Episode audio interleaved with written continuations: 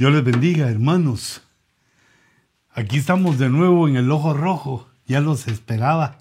Sé que algunas otras ocasiones ustedes me han esperado unos minutillos, pero ahora esperaba ansiosamente y quizá por esta hora extra, en este cambio de horario que quedamos un poco más temprano en lo que empezamos a, agarrar eh, de nuevo el sueño y pues yo quiero permanecer aquí a las 10 de la noche los jueves eh, esperando que ustedes eh, estén dispuestos y deseen. Y si no, después encontrarnos también en las redes sociales para, para ver lo que se platicó.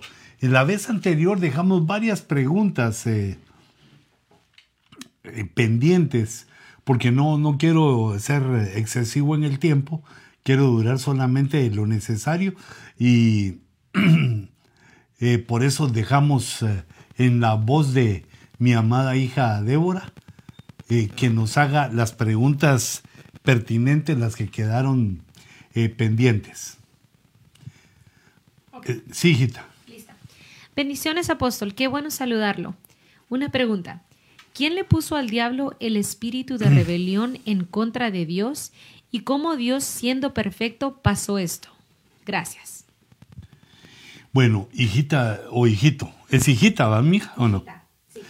Mira, lo primero es que aquí no cabe o no debería caber que pongamos a Dios como que Él lo haya permitido, porque date cuenta cómo es el modelo que Dios hace para crear.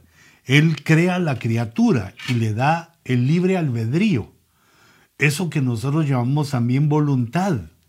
Y cada quien es enseñado, madurado, preparado, digo en general como criaturas. Eh, somos preparados y después eh, tenemos que actuar de acuerdo a nuestra voluntad.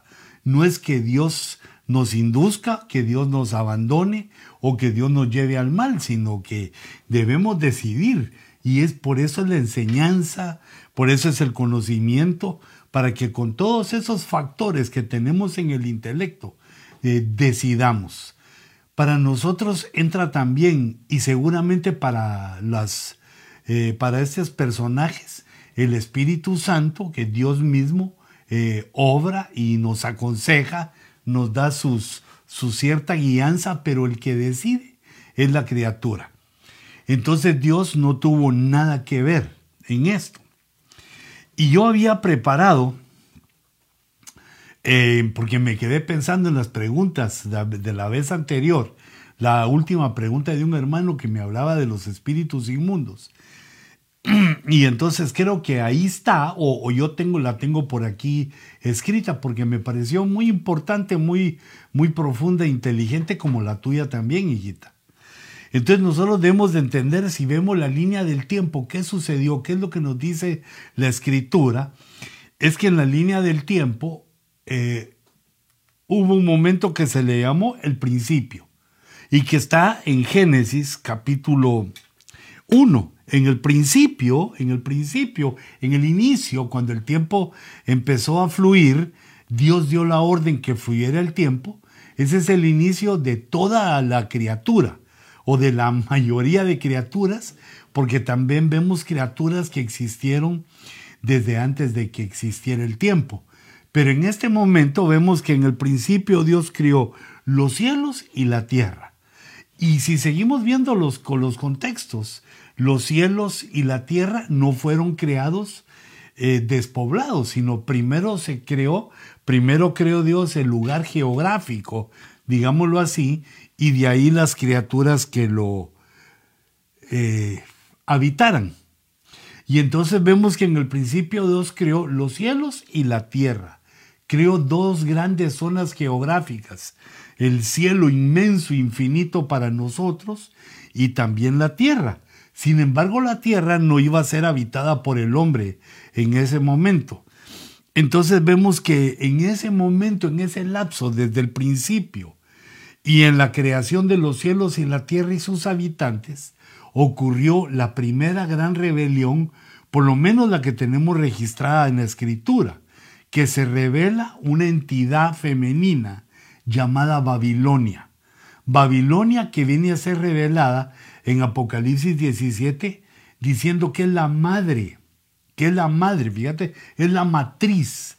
Es, eh, digamos, la matriz es el lugar donde se engendra, donde se cultiva, donde viene, eh, donde salen cosas nuevas, donde nacen cosas nuevas, inicios. Es la madre de las abominaciones y de las prostituciones, refiriéndose prostitución a, al abandono del amor a Jehová y amar a otra, eh, digámoslo así, criatura, o otro ser para adorarlo.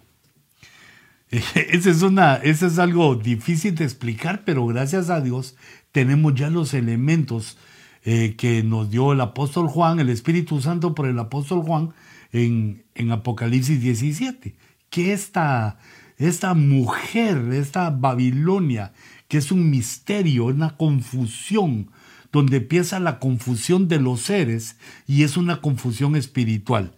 Esta fue la, la persona, o digamos el personaje, que influyó en nuestro archienemigo el diablo, que el Señor lo reprenda.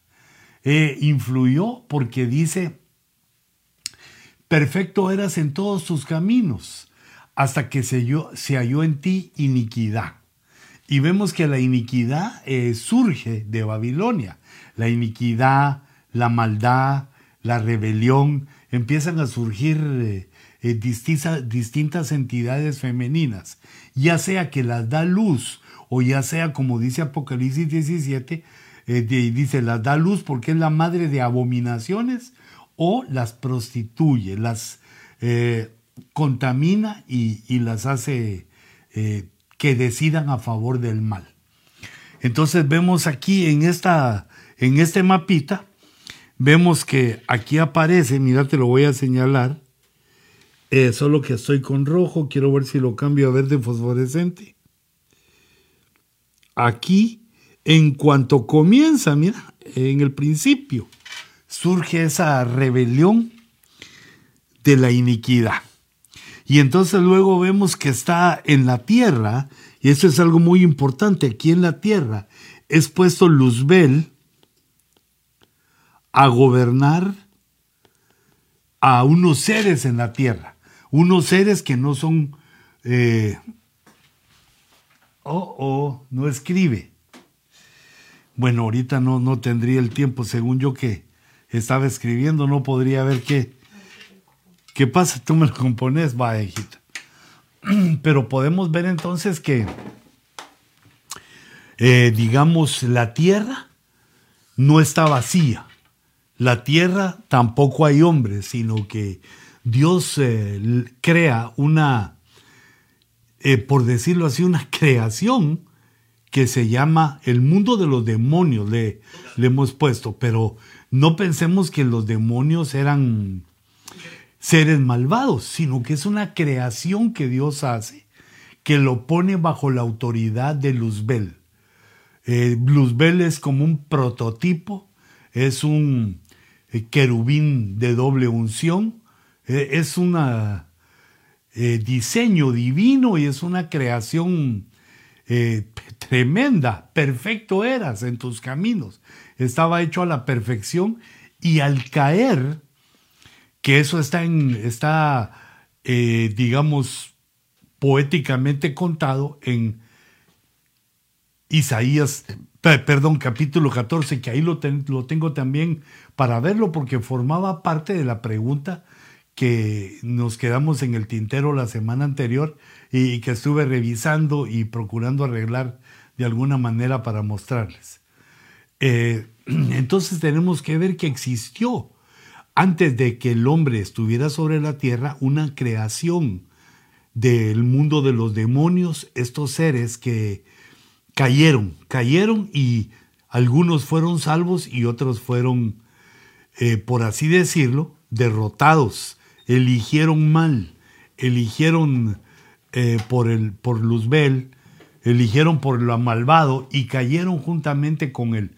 Y Luzbel como una cabeza federal que cuidaba, pues no sé si solo la, solo la tierra o varios mundos, que él era lo que él cuidaba, lo que estaba bajo su autoridad, bajo su cobertura, pero al pervertirse él por la rebelión de Babilonia, no solo cayó él, sino que como dice el Salmo 33, que la unción desciende de la cabeza, esa corrupción que él aceptó, que Luzbel aceptó y por lo cual empezó su caída, también descendió sobre ese mundo, el mundo de los demonios, y los contaminó y los aniquiló.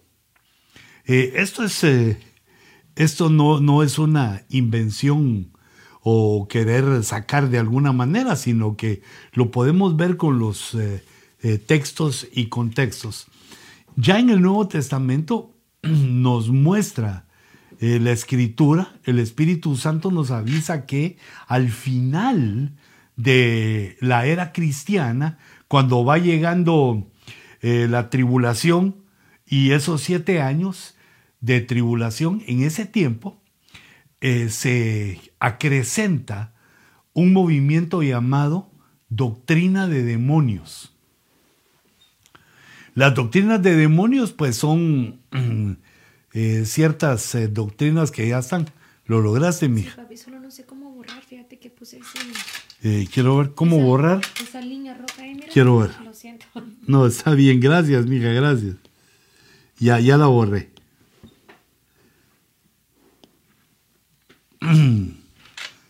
Eh, vamos a ver cómo veníamos aquí, cielos y tierra, la rebelión de la iniquidad, eh, si me seguís. Y aquí puse en Isaías 14 el mundo de los demonios. Este mundo de los demonios que está en la tierra, fue en la tierra, pero al principio, mira, recién comenzando eh, el principio de lo que nosotros conocemos como el tiempo. Este mundo cayó cayó porque fue contaminado Luzbel, que era tu pregunta. Me extendí porque nos quedamos sin, eh, sin marcador, sin, sin, pluma, y quiero ver si ahora ya se mira mejor.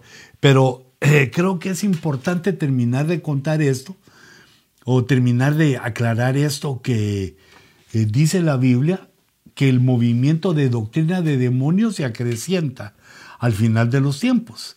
Y esto significa que hubo doctrina, doctrina de demonios. Esto no es humano. esos pensamientos no son humanos. Son pensamientos eh, como por ejemplo la reencarnación y otra serie de elementos que prometen eh, al hombre una eh, forma de vivir, una forma de creación que es falsa, que Dios no, no hizo. El ejemplo para mí más grande es, es esta, la reencarnación, que es seguir viviendo en diferentes cuerpos y seguir viviendo y se pierde la verdad de Dios que tenemos, que el hombre muera una sola vez y después el juicio. Entonces esas doctrinas de demonios quiere decir que ellos conocieron doctrina, que ellos tuvieron oportunidad de saber lo que Dios quería y eligieron estas, inventaron estas, por las cuales muchos millones, miles, no sé, no sabría decir cuánto, esa creación caída no logró totalmente su restauración, sino que unos lograron ser salvos, eh, Dios los tendrá en su lugar y, pues los otros quedaron eh, como perdidos, quedaron en una situación eh, entre la realidad de la tierra y la realidad del cielo hasta que venga el juicio final. Ellos están condenados al lago de fuego eh, porque desecharon la salvación de Dios como lo vemos en sus doctrinas. Pero de todos modos todavía tenemos tiempo por si lo que dije no te quedó claro, dije algo que no te quedó claro para que tú eh, puedas volver a preguntar. Sigamos, hijita. Ok. Tengo una consulta. La luna en el sueño de José, ¿quién podría ser o quién representa? Ya que Raquel había muerto y viéndolo posteriormente, la esposa de Faraón no se menciona en el capítulo. Mira, el sueño que tuvo José con sus hermanos eh, fue interpretado por Jacob, por su propio padre y también por sus hermanos. Y se refería cuando vemos el sol, la luna y once estrellas, que son los once son los hijos de Jacob, pero faltaba uno que era José. Él era la doce estrella que faltaba y que por lo tanto eh, era a él a quien se inclinaban. Eso quiere decir que ante José, eh, ante José se iba en ese momento del, del, hambre, en ese momento que iba a tomar la figura de Cristo, eh, José, tanto Jacob como su esposa, que era Raquel, la mamá, era Raquel, como sus hermanos, toda la familia hebrea se iba a, lo iba a reconocer a él, lo iban a necesitar. Él iba a ser el más grande de todos ellos. Fue un sueño en el cual Dios les estaba revelando, pero principalmente a José, la grandeza que le iba a dar en el futuro. Por eso debemos de, eh, en caso de tu pregunta, debemos de acentuar que, así como lo interpretó Jacob, que la luna era la esposa de Jacob, la madre eh, física de José, que todo, aunque muriera, pero toda la, la tribu, por decirlo así, todas las tribus, todo Israel ahí representado, iban a estar de rodillas ante, ante José y que eso iba a ser una figura para lo que vendría en la tribulación al encontrarse Israel con Cristo. Otra pregunta. Un hermano pregunta sobre Apocalipsis 8:13 donde dice, y miré y oí a un ángel volar por en medio del cielo, diciendo en gran voz, ay, ay, ay, de los que moran en la tierra, a causa de los otros toques de trompeta que están para sonar los tres ángeles. Y dice, muy buenas noches, amado apóstol Luis Ponce. Yo he escuchado en los foros anteriores que el águila que, que es el águila que anuncia los tres ay, es la novia. Mi pregunta es, ¿por qué el Strong pone G32 ángel y no águila? Bendiciones, amado siervo. Mira, eh, se puede interpretar de las dos maneras. Se, puede interpretar, eh, pero como ángel y como águila. Pero, eh, digamos en sí, una de las cosas que considero yo que es importante es que el águila tiene dos alas el águila no solo es la iglesia, la iglesia tiene dos alas, que son los ministros. Las dos alas ministeriales son los ministros, pero fíjate esta palabra, qué importante que me permitís con tu pregunta. Es una élite la élite quiere decir un grupo selecto, pero no fueron selectos, eh, no fueron seleccionados por alguna razón carnal o algo así, sino que porque alcanzaron la estatura. Todos estos que vienen aquí en el águila, eh, vamos a poner aquí el águila, esos que vienen volando en el águila alcanzaron estatura. Tanto la iglesia eh, como los, los ministros los ministros son los que llevan al águila y por eso es que en Apocalipsis capítulo 12 dice que a la iglesia que regresa a la tierra, la iglesia que no llega al siguiente paso del rapto, que son las bodas del Cordero, sino que regresa a la tierra, esa, esa iglesia se le vuelven a dar las dos alas de, de la gran águila para que escape de la serpiente. Es decir, que la iglesia que regresa a la tierra eh, Dios le envía a los ministros élite para que la guarden, para que la ayuden y la lleven al desierto, a un, a un lugar llamado desierto, donde tiene que morar tres años y medio.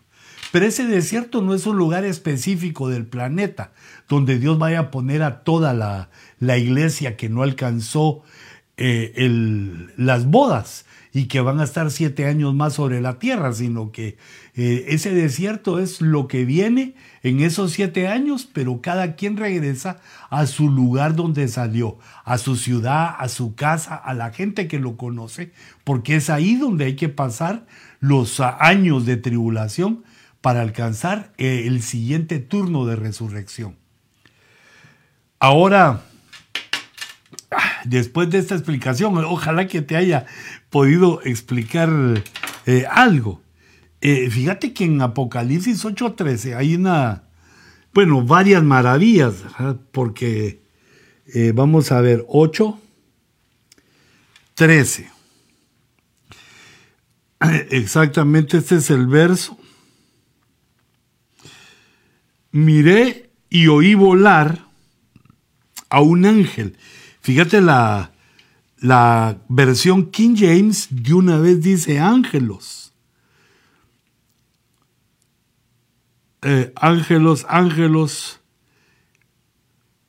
Es, es, un, es un mensajero, son personas enviadas. Y es que eso es lo que, eh, lo que quería explicarte, que también a los ministros se les llama ángeles, porque son mensajeros. Eh, quiere decir que no es un águila, eh, digamos, animal. No, no es, sino que es una comparación. Es una comparación del águila, ya que desde el libro de Deuteronomio, Dios toma el águila como una imagen, como una sombra, donde lleva a su pueblo, donde le dice a Israel, yo los llevé sobre las alas del águila. Pero literalmente no fue así. No hay un águila grande que lleve a tal cantidad de hombres. Ni un avión, hijito, sino que lo que estaba diciendo Dios es que le enviaba a Israel mensajeros para que cargaran, eh, para que los llevaran, para que los condujeran. De la misma manera, eh, lo podemos aplicar aquí. Ese ángel, esa águila son mensajeros. Eh, sin embargo, si miras la versión, la versión Biblia al día, oí un águila. Dios habla hoy, un águila. Eh, BNC, águila. La Torre de Zamate está en otro verso. La CST, un águila. O sea que eh, un águila, un águila. La, mayoría traduce eh, un águila porque no se está refiriendo a un ángel del cielo, sino a un mensajero, y Dios tiene pues varios mensajeros. No sé si tenemos algo más que decir, hijita. Sí, papi, muchas. Qué lindo. Sigamos entonces. Buenas noches. Una pregunta, pastor. En los esquemas forinales, creo que escribieron esa palabra mal, papi, pero no sé qué es. En la, en la edición número 2, el pastor Werner Meyer muestra que los demonios es la mezcla de los ángeles caídos con las humanas. Y en el diluvio los espíritus de esos seres son los demonios. No sé si es así o es lo que comentaba ustedes antes que Dios. Espérate, repetime otra vez. Um, ok.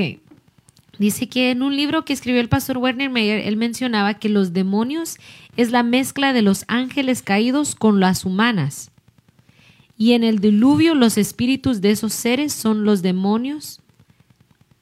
No sé si es así o, el que, o lo que comentaba usted antes. Bueno, fíjate, hijito, yo he explicado aquí, aunque no, no recuerdo haber leído eso eh, en los escritos del, del pastor Werner Meyer, que he, leído algunas bastantes de sus, de sus eh, escritos, que son resúmenes de enseñanzas que hemos recibido del apóstol Sergio Enríquez desde que pues éramos unos muchachos, desde hace muchos años yo conozco al pastor Werner tomando eh, sus notas y su aplicación en el estudio de, la doctrina.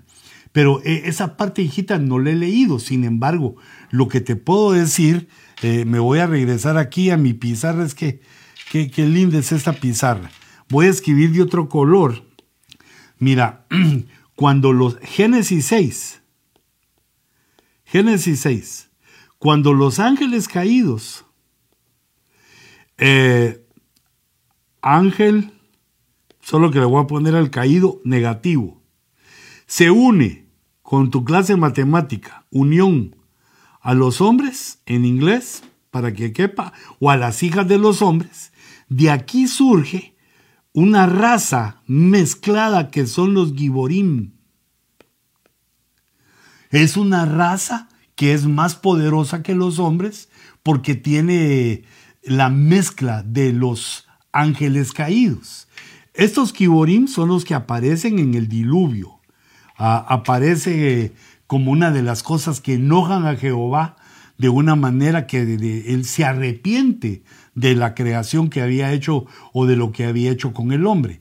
Pero esos Giborim no son los demonios, sino que me quiero regresar aquí, mira, a mi a eso que estaba haciendo, que los demonios son una raza, son un mundo creado sobre la tierra inmediatamente después del principio. Es una creación que le dan a Luzbel y que los vemos en Isaías. Yo los ubico en Isaías capítulo 14. Eh, Vamos a ver. Eh, creo que no son eso. No, no, espérame, te voy a decir dónde lo puse. Es que este es un tema vasto, hijitos. Vamos a ver, aquí está Lucas. No, eh, Lucas no es. Eh, ya se me pasó, ese tampoco es, ese sigue siendo Lucas. Entre tanto, Lucas, ay no, aquí lo tengo atrasito, mira, quiero ver, vamos a ver. Perdón que soy un poco desordenado. Eh, vamos a ver, no, aquí tengo, vamos a ver, estos son otros detalles. Aquí está, mira, Luzbel cabeza federal de la creación demonial. demonial le puse porque demoníaca ya, la, los conocemos como malos. Pero esos no fueron creados malos, sino que son una creación demonial. Dice Isaías 14:12, ¿cómo has caído del cielo, oh lucero de la mañana, hijo de la aurora? Ahí pues vemos en el contexto que ya no le está hablando a ningún humano, sino que le está hablando a Luzbel. ¿Cómo has caído del cielo, oh lucero de la mañana, Luzbel? ¿Has sido derribado por tierra? Mira lo que hacía. Tú que debilitabas a las naciones. ¿Qué naciones? Tú que debilitabas a las naciones, pero no se está refiriendo a las naciones humanas, porque Luzbel nunca ha estado, eh, digamos, eh, como cabeza federal de la humanidad. Dice, pero tú dijiste en tu corazón, aquí está su orgullo, subiré al cielo por encima de las estrellas de Dios, levantaré mi trono y me sentaré en el monte de la asamblea en, el extremo norte. Date cuenta que aquí en Isaías 14, en el tiempo, vemos que Luzbel no ha caído. Luzbel no es malo aún, se está haciendo malo, está haciendo las obras de maldad. Ese es el momento en que está cayendo y tiene debilitando, según eh, lo mostraba aquí, tú que debilitabas a las naciones, pasado. Y decías, subiré sobre las alturas de las nubes, me haré semejante al Altísimo. Entonces vemos a un Luzbel que está cayendo y tiene gente, naciones bajo él que están siendo debilitadas. Verso 15. Sin embargo, ha sido derribado al Seol a lo más remoto del abismo. Recordate que el Seol es el lugar de los muertos. El, Seol es el lugar donde habitan todos los que han fallecido, las almas. Y está en lo más remoto del abismo. Los que te ven, te observan, te contemplan y dicen, ¿es ese aquel hombre que hacía temblar la tierra? Eh, mira, mira las cosas que hacía, que estaba haciendo en esa tierra que no era habitada por humanos, sino que era habitada por esa raza demonial. Y date cuenta que mm, esta raza eh, no era caída, estaba cayendo también, estaba sufriendo la debilidad de Luzbel. Y aquí dice que la hacía temblar, hacía temblar la tierra, sacudía los reinos, que puso al mundo como un desierto, lo aniquiló que derribó sus ciudades.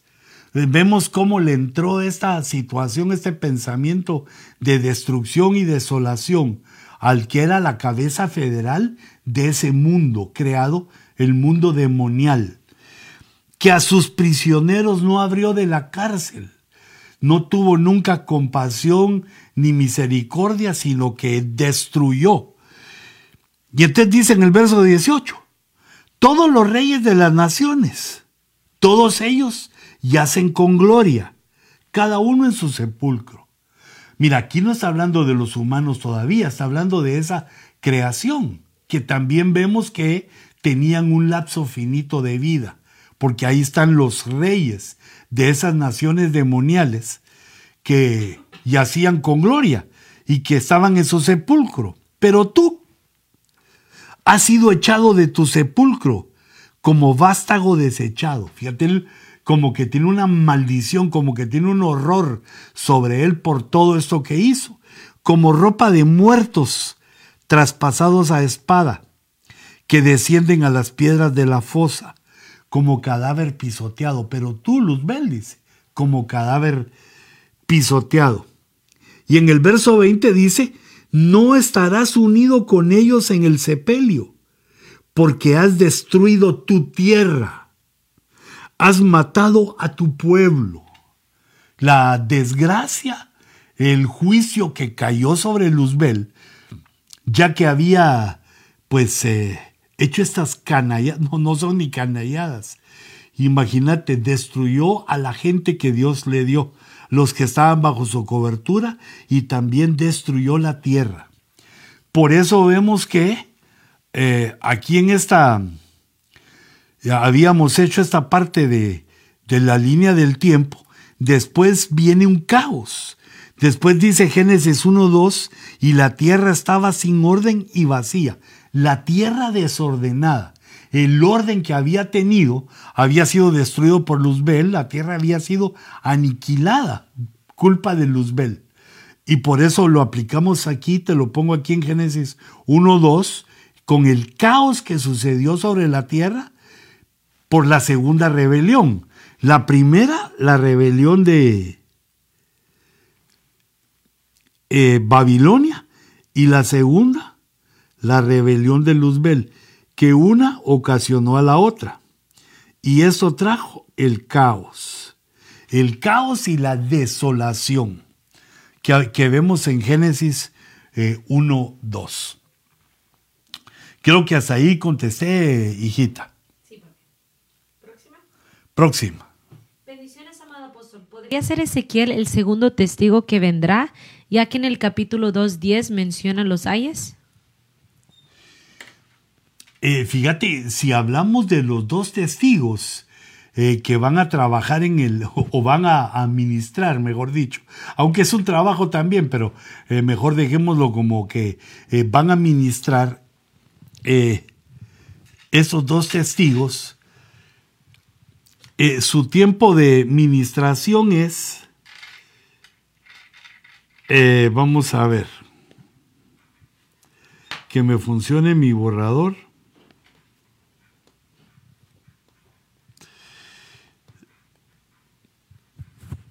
Eh, ya que son varios los, los, profetas que van a aparecer, pero fíjate, yo creo que están eh, singularmente y bien establecidos, porque esos van a ministrar en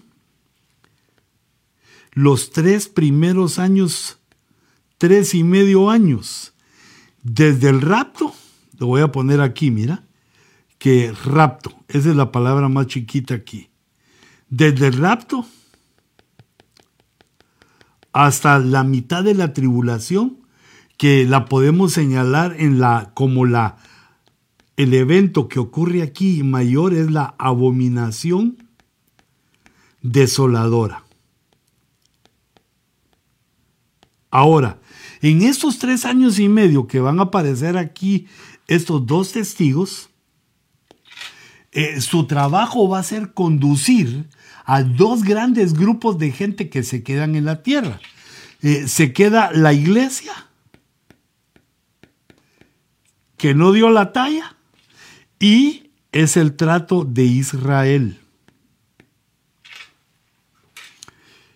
Eh, esos dos pueblos eh, ya constituidos en uno solo por medio de Jesús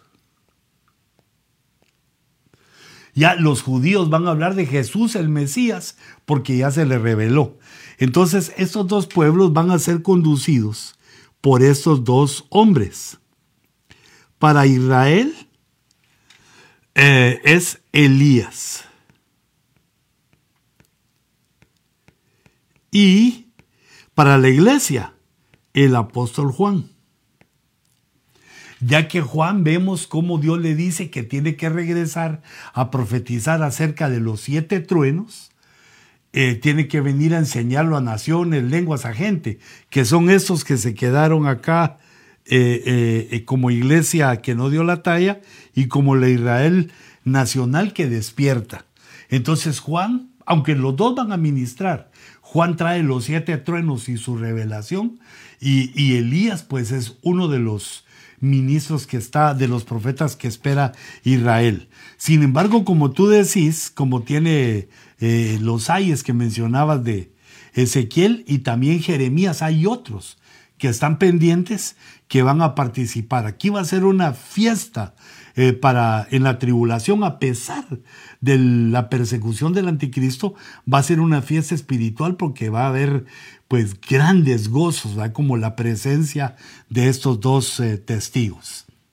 Pero no, no debemos eliminar, creo que los mejores candidatos para que entendamos a los dos testigos es el apóstol Juan, eh, como un hebreo nacido de nuevo, ya, ya abandonó su, apego a la ley y está con la ley de Cristo, o sea que es de los dos que dirige, digamos que los, dos eh, testigos, los dos, eh, que serían testamentos, el antiguo y el nuevo, eh, siendo un representante de ambos, Juan, lo vemos dirigiendo a la iglesia, y Elías, el esperado, lo esperaban desde el, bueno, llegó y no lo supieron ver en Juan el Bautista. Elías, ha venido hasta hoy como el, con el espíritu, el espíritu de Elías. Pero aquí en la tribulación vendrá eh, como el viviente Elías. Y los dos han de morir, los dos, eh, estos dos testigos mueren aquí a la mitad de la tribulación. Eh, pues juntamente con un montón de, un montón, con muchos, con miles de estos que están dispuestos a morir por amor de Cristo. Otra pregunta. Bendiciones, amado apóstol. ¿Podría tomarse la Santa Cena sin estar bautizado antes? Si la respuesta es no, ¿podría indicarme en qué base bíblica dice esto, por favor? No, mi hijita, no, pero no, no sé si es, bueno, es. hijita. Al contame si es hijita, si se logra ver ahí. No, hijita, mira, no hay, eh, no hay esa base bíblica. Mira, las cosas hay que procurar hacerlas en orden. Entonces, eh, las las ordenanzas que nos dejó el Señor es que nos bautizáramos y que luego tomáramos la Santa Cena. Pero mira el orden, porque el bautismo en agua es solo una vez, eh, una vez y para siempre. Pero en cambio, eh, la Santa Cena es cuantas veces, cuantas veces querráis celebrar. Pues nosotros lo hacemos cada domingo que inicia el mes, pero se puede hacer cuantas veces la querrás hacer. Entonces hay un momento en el cual, eh, si no ha dado tiempo para bautizarse, se puede tomar la Santa Cena, estar, participar del cuerpo y de la sangre del Señor, y pues luego, en cuanto se pueda, al día siguiente, donde haya lugar, donde haya quien te bautice y haya agua, hay que bautizarse. Ahora, si uno continúa tomando la Santa Cena, sin haberse bautizado, entonces ya ahí se mete a problemas porque eh, obedece una cosa y la otra no.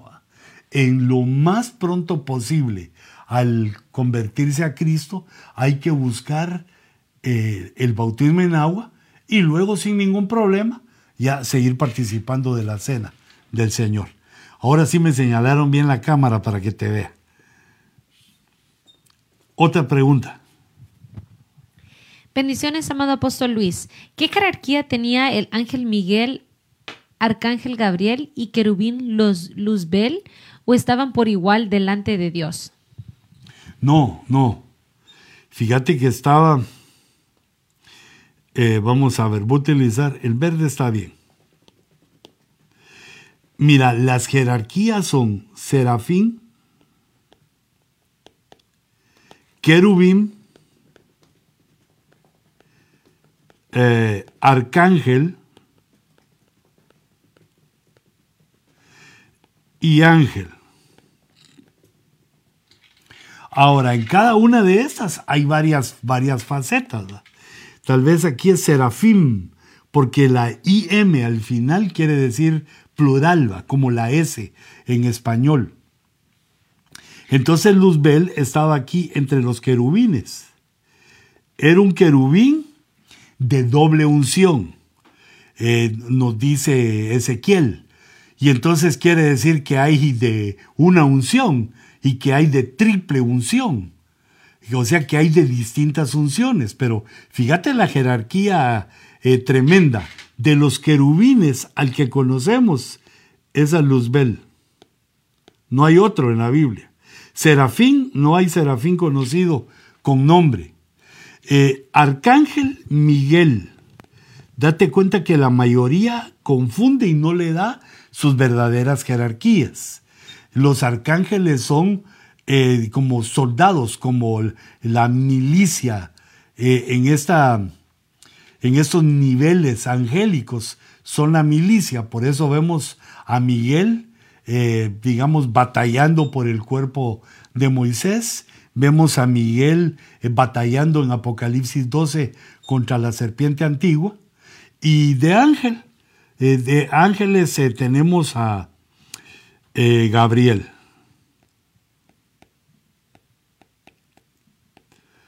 los otros, algunos otros nombres que se conocen de arcángeles eh, están, son de libros apócrifos y nos estamos basando solo en la escritura. Así que estas son las cuatro jerarquías angélicas, eh, serafín, querubín, arcángel y ángel. Son las cuatro jerarquías, aunque cada una tiene subdivisiones, pero son las cuatro jerarquías en, en el mundo de los ángeles, de la creación angélica. Fíjate, conocemos la creación humana, hay ejércitos, hay otros ejércitos, hay ángeles, hay una serie, pero gigantesca, casi infinita para el hombre, de seres que Dios ha creado en ese vasto universo. ¿Contesté la pregunta, hijita, o, o me fui por otro lado? No, la contestaste. Ok. ¿Otra? Otra. ¿Es bíblico decir que Lucifer era líder de alabanza, de la alabanza antes que fuera arrojado a la tierra? Eh,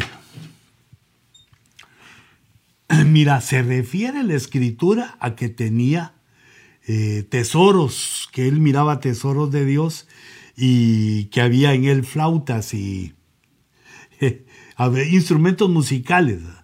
Pero debemos de ver que eh, no, hay, que ponerle mucha exageración, o sea, darle más de lo, de lo que se debe, porque, por ejemplo, dice la Biblia que unos seres llamados estrellas cantaban cuando Dios hacía la creación de la tierra. Cuando la tierra era creada, ya cantaban. Eh, miramos también esa sinfonía que apareció cuando Jesús cantó, perdón, cuando Jesús nació. También Jesús cantó, pero cuando Jesús nació, eh, se aparecieron a los pastores una multitud de ángeles que cantaron y adoraron. Eh, quiere decir que la música, la alabanza, la adoración existe desde que hay criatura que tiene la noción del creador. Y en ese punto entra Luzbel, que también cuando fue criado eh, tenía tamboriles, tenía la música, tenía todo lo necesario, porque era perfecto en sus caminos tenía todo lo necesario para desarrollar la música y que para aquellos que les fueron entregados bajo su autoridad en esa creación eh, demonial, aprendieran y todos adoraran y alabaran al Señor. Por eso dice en Hebreos, eh, miremoslo porque eh, me recordé solo que, vamos a ver dónde está Hebreos capítulo 2, eh, solo que lo voy a poner en español. Dice, miren el verso 5, dice, porque no sujetó a los ángeles el mundo venidero, al cerca del cual estamos hablando. El mundo venidero podría ser eh, el milenio. No lo puso Dios bajo ángeles, sino bajo Cristo. Pero si no sujetó a los ángeles del mundo venidero, ¿por qué dice eso? Sino porque se refiere que habían otros mundos, otras creaciones que sí había puesto bajo la sujeción de los ángeles, como el caso del mundo eh, demonial, de la creación demonial que Dios le dio a cuidar a Luzbel. Lo puso bajo cobertura de un orden angélico, un querubín de doble unción, y lamentablemente falló. Es eh, la segunda gran rebelión que vemos, la caída de una creación eh, que ahora los conocemos como, como demonios. Otra pregunta, hijita. ¿Cómo puedo honrar a mi madre como dice la Biblia si defiende a mi violador y no deja y no lo deja como esposo? Qué pregunta más tremenda y más eh, sobrecogedora, hijita. Mira, primero, no quiero defender a tu madre, pero hay cosas que cuando uno es hijo no las puede comprender. No, no, no se pueden comprender. Pero eh, dependiendo de tu edad, eh, me gustaría si tú deseas comunicarte después eh, con mi persona o con mi hija para que puedas tener más confianza y que supiera yo tu edad, qué, qué podés, qué más podés hacer para solucionar ese problema. Y creo que ahorita lo que te diga te podría confundir porque no sé bien eh, todos los datos. Pero lo que sí te puedo decir es que tú sabes bien esa realidad. Tú has estado bajo, bajo esa bajo ese abuso, bajo ese crimen, y entonces tenés que tomar cartas en el asunto, pero de acuerdo a tu edad y a otras circunstancias que me gustaría eh, conocer.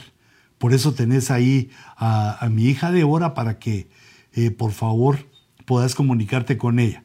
Pero creo que nosotros eh, como padres debemos estar como garantes de que estas cosas no sucedan en nuestra casa. Y es uno de los desastres probables que vienen cuando hay segundas nupcias o cuando hay este tipo de problemas. Pero hijita, que Dios te bendiga, te ayude y que puedas decirme eh, lo que necesito más saber para un consejo eh, más exacto. Otra pregunta. Cuando habla la Biblia, cuando la Biblia habla de Lázaro y el rico, se habla que el rico está en el infierno, pero que saldrá al pagar todo lo que debe. ¿Acaso se puede salir? Mira, qué pregunta. Hoy sí que está mejor la pregunta que los temas, hijitos, ya solo nos quedan 10 minutos. Mira, pues mira esta situación. La vida y la muerte. No podemos saber cuándo termina la vida y comienza la muerte. Nadie está seguro de eso. Nadie lo puede saber. Descartar, sí. Entonces, fíjate, esto es, es como un limbo. No como un limbo, sino que es un limbo. Es decir, que aquí estamos en la vida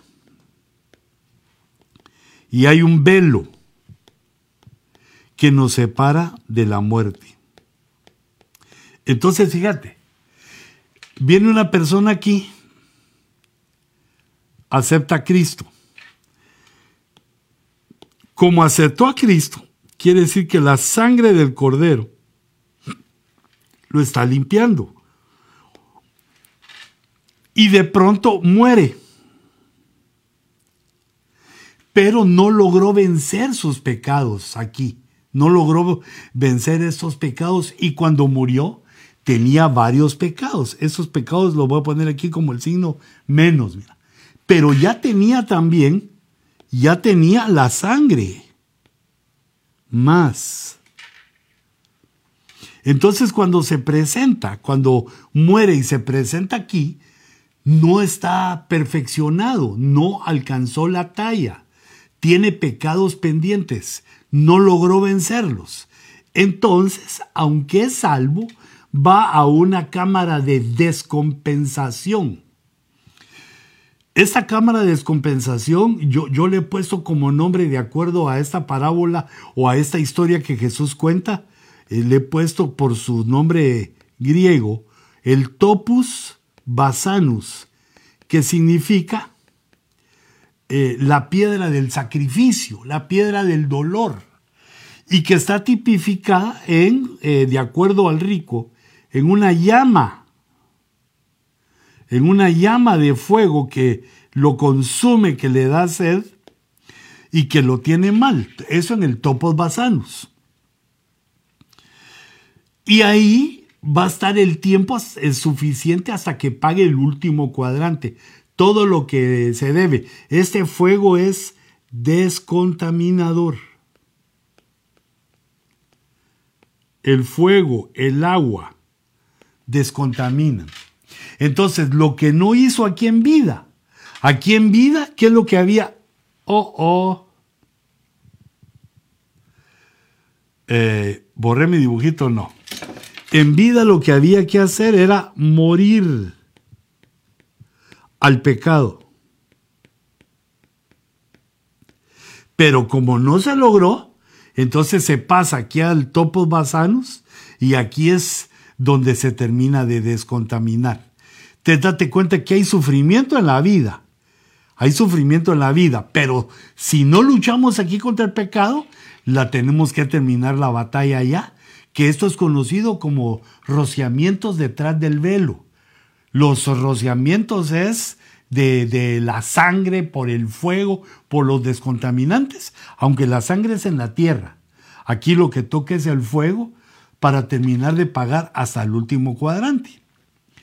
Y en el caso, digamos, eh, que no llega, el, no es el velo de la muerte, sino que lo que viene es el rapto,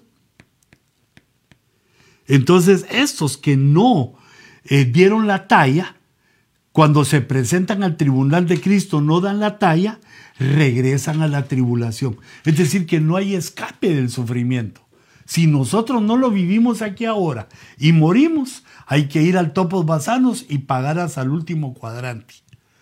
Y si viene el Señor antes y no morimos, nos vamos en el rapto, pero no dimos la talla, nos regresan a la tribulación, a ese otro sufrimiento ese otro periodo de sufrimiento, aunque son periodos, si te das cuenta, son periodos de tiempo. Por ejemplo, la tribulación, tres años y medio, pero dio un sufrimiento como no ha habido nunca antes eh, en la tierra. Ahora, llegado el momento, aquí los del Topos Basanos están esperando cuando eh, son eh, descontaminados, están esperando el turno de resurrección que les corresponde. Turno de resurrección. Entonces vemos que hay siete turnos de resurrección, seis turnos que son de salvación. Fíjate qué poderosa es la salvación que da seis turnos. Y el séptimo turno es el turno de resurrección de los perdidos. Entonces el primer turno de, resurrección salvadora es Cristo, que es el sóter, es el salvador. Primero resucita Cristo y trae esa salvación, nunca antes vista, nunca antes revelada la salvación por el Hijo, por la sangre de Cristo. El segundo turno son los santos del Antiguo Testamento que esperaban. Algunos eh, en estas cárceles, eh, cada quien de acuerdo a su comportamiento esperaban la revelación de Cristo y los santos del Antiguo Testamento son el segundo turno. Apenas segundo turno de resurrección que comienzan con la resurrección de Cristo. El tercer turno le toca a la iglesia. Los muertos en Cristo, en Cristo, todos los que murieron después de la cruz, pero consagrados a Cristo, metidos en Cristo, resucitan primero. Y en esa resurrección entramos también los vivos somos transformados y entonces eh, nos unimos, los muertos en Cristo y los vivos consagrados, y son los que suben en la, a las bodas del Cordero. Luego viene un cuarto turno que es a la mitad de la tribulación, un quinto turno que es al final de la tribulación, y el sexto turno y último de la salvación es al final del milenio. Entonces en todos esos turnos eh, digamos en el tercero, esto ya no, porque esto es para, los santos, pero tienen en el cuarto turno posibilidades, en el quinto turno y algunos hasta el sexto turno. Conforme su comportamiento en la tierra, conforme lo que deben y están pagando, eh, Dios sabe el momento en que han de resucitar en uno de esos turnos. Otra pregunta. Entre Génesis 1 y 2 cohabita, cohabitaron las dos creaciones de Adán. ¿Cómo pasó que la humanidad de Génesis 1 llegó hasta los tiempos del hombre de Génesis 2? A la hijito o hijita. Este es hijito. Ese hijito, vos como que estabas conmigo estudiando, fíjate. Mira, yo hice este cuadro donde dejé hasta aquí el, el mundo de Luzbel, eh, la rebelión de... La rebelión, vamos a ver, aquí lo voy a poner para que tú lo veas. Esa es la rebelión de la iniquidad y la rebelión del mundo de los demonios. Son las dos rebeliones que causan este caos que aparece en Génesis 1.2 y la tierra estaba sin orden y vacía. Ahora fíjate en el tiempo para que vayamos, vayamos leyendo. Luego viene este punto que pongo yo, reorden. Mira esta línea amarilla, el reorden. Después del caos, Dios empieza a organizar primer día, segundo día, vuelve a poner eh, las plantas, eh, la luz, eh, seres vivientes. Y en el sexto día, creó Dios al hombre. Fíjate que esto ya, la creación del hombre en el sexto día, deja atrás todo este caos y este desastre que fue en el principio. En el principio Dios creó los cielos y la tierra. En esos dos mundos infinitos de los cielos y la tierra estuvo la rebelión de Babilonia y la rebelión de Luzbeliana. Y luego, con todo el caos que dejaron esas rebeliones, aparece el hombre en el sexto día. Dice Génesis 1.27, creó pues Dios al hombre, a imagen suya, a imagen de Dios lo creó, varón y hembra los creó. Y los bendijo Dios y les dijo, sed fecundos y multiplicaos y llenad la tierra. Eso sucedió en el sexto día. Eh, varón y hembra fueron creados y les dieron la tierra para llenar. Luego algo sucedió, se revelaron estos varón y hembra y ocurre la creación de Adán, que está en Génesis 2.7. Quiero que te des cuenta de la diferencia, que son dos humanidades. La humanidad de 1.27, Dios los crea varón y hembra. La humanidad de 2.7, crea Dios solo a Adán. Su, mujer sabemos que estaba en la costilla y que iba a salir, pero crea a Adán solito. En cambio, en 1.27 crea a varón y hembra. Y en el 1.27 también al varón y hembra los pone sobre la tierra y les da la tierra para que la juzguen. Pero en 2.7 vemos que el Señor Dios formó al hombre del polvo de la tierra y sopló en su nariz el aliento de vida, y fue el hombre un ser viviente. Y plantó el Señor Dios un huerto hacia el oriente, en Edén, y puso ahí al hombre que había formado. Entonces, vemos las dos diferencias. El Señor Dios formó al hombre, solo Adán, y lo puso en el Edén. Eso quiere decir que son dos humanidades la primera humanidad que le llamamos varón y hembra, que fue creada en el sexto día, y luego después de su caída, Dios restauró a la humanidad por medio de Adán y lo puso en el huerto. Claro que nosotros ahorita los hijos de Adán estamos en la tierra porque del huerto nos sacaron, caímos. La caída provocó que saliéramos del huerto hacia la tierra, pero Dios nos puso en el huerto. Y por eso ahí vemos dos humanidades. Y ahí vemos que de estas humanidades resultan los espíritus inmundos. Esta creación cuando es irredenta y muere, queda como espíritus, como espíritus inmundos, que como leemos en la Biblia, eh, juntamente con los demonios, eh, son enemigos de los santos, de, los, de la humanidad, que puede ser redimida. Creo que contesté. Sigamos entonces. Ok, buenas noches apóstol. Si todos los espíritus regresan a su creador, entonces el espíritu de aquellos que están condenados también regresan al Padre. Sí, eh, es una ley. eh, quiero ver, eh, creo que la tenía para por acá. La vi. creo que está en Eclesiastés.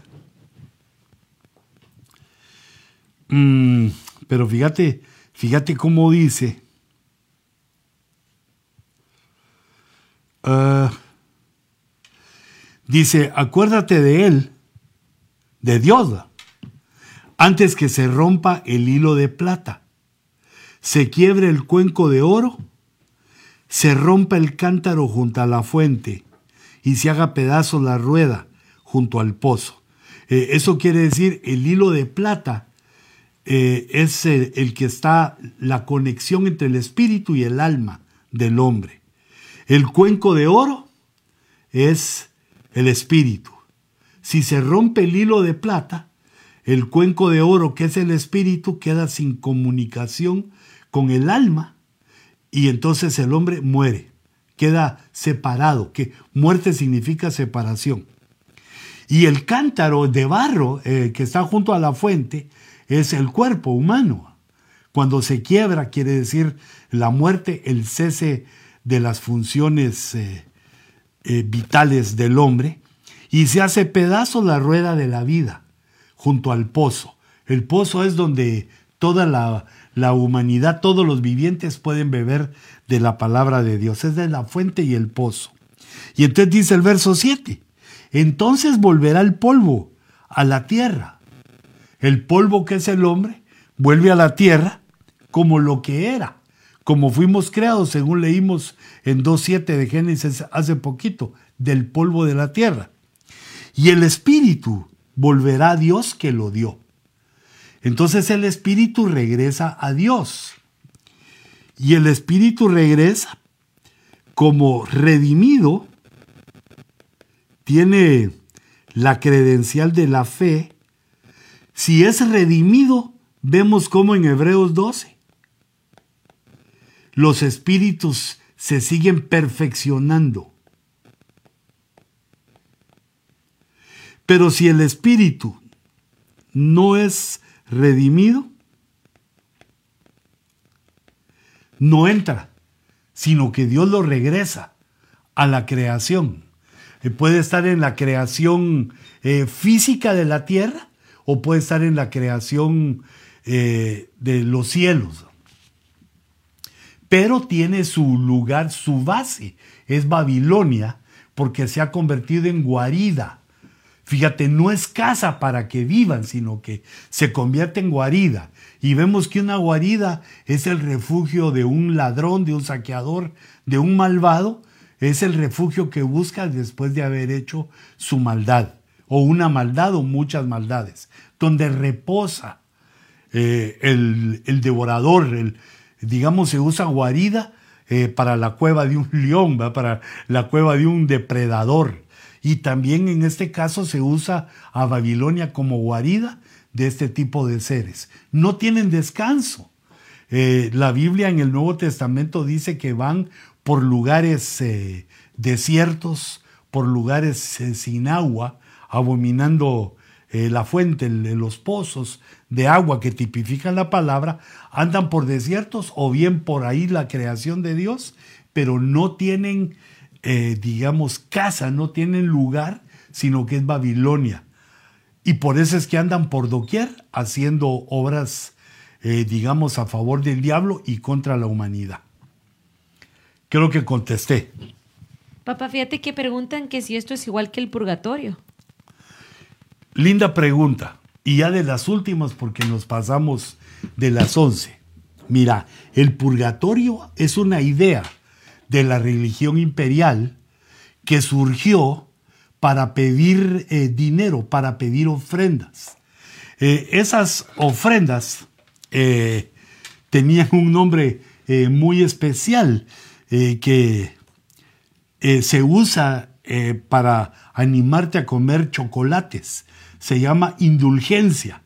Ahora lo utilizamos o lo utilizan los vendedores de chocolates como para decir, date una indulgencia. Ya sabemos que esto engorda, pero comete ese delicioso, hermoso y bello, bello chocolate.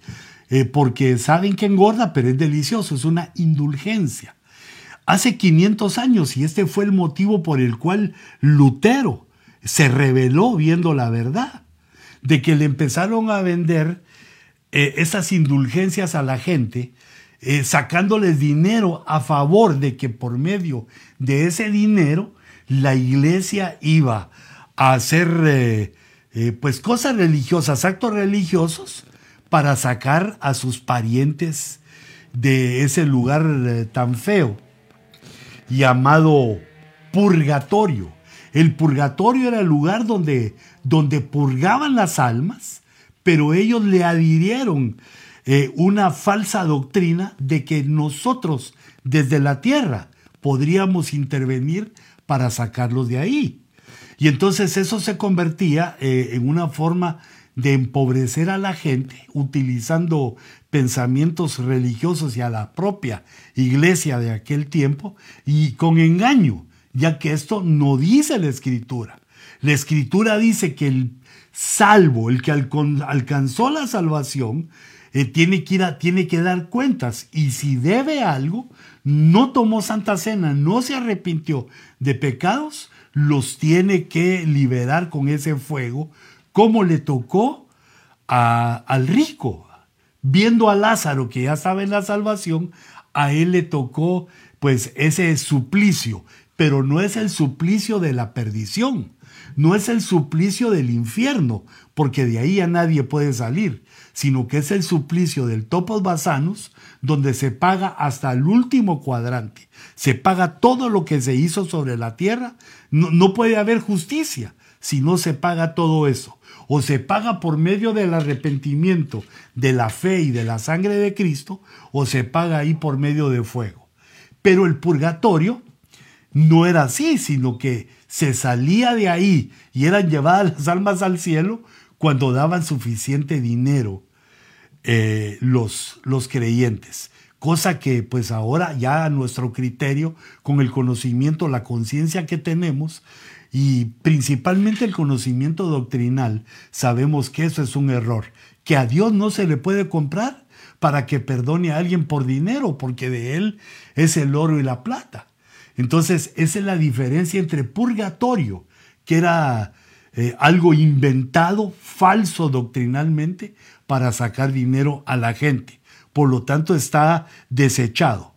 Y la idea principal ha de haber surgido del topos basanus, donde hay un lugar donde se paga, pero no es con dinero. Y además, como dijo otra persona que eh, quería quedar bien con todos, dijo que estaba el, el pulgatorio, donde se iban todas las pulgas después de haber extraído la sangre de los animales, incluyendo a los humanos. Hijitos, no hay que confundir la gimnasia con la magnesia. Purgatorio no está en la escritura, no hay forma de sacar a esa gente, a los que están ahí por medio nuestro, sino que lo que debemos procurar es nosotros no ir ahí, estar a cuentas con nuestro Dios por medio de la Santa Cena y de arrepentirnos cuando somos conscientes de nuestros pecados. Algo más, la última. Por hoy. Ok. Ah, bendiciones, amado apóstol. Me hicieron una pregunta.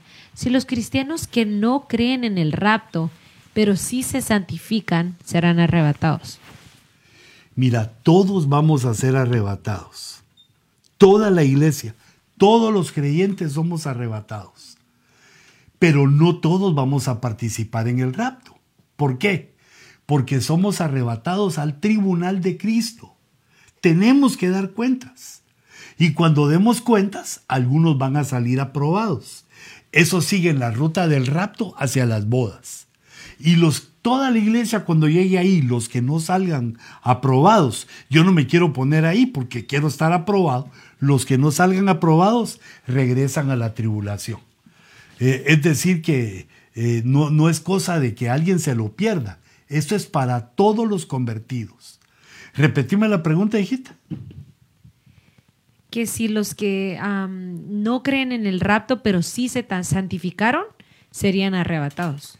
Mira, si no creen en el rapto eh, y se santificaron, si esa es su sinceridad, si esa es la fuerza que tienen como la de Gedeón, que es su sinceridad, entonces al llegar al tribunal de Cristo van a estar eh, aprobados.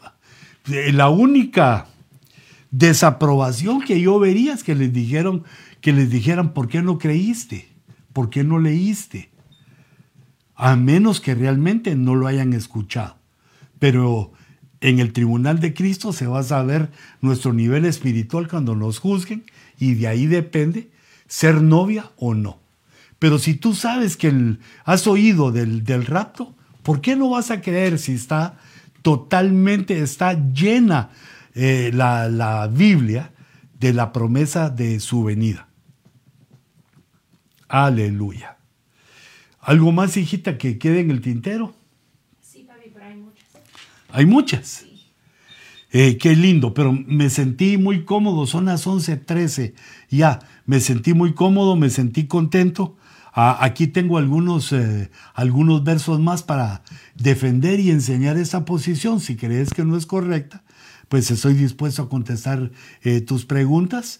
¿Y qué te parece si entramos al, segundo, al segundo round el próximo, el próximo jueves?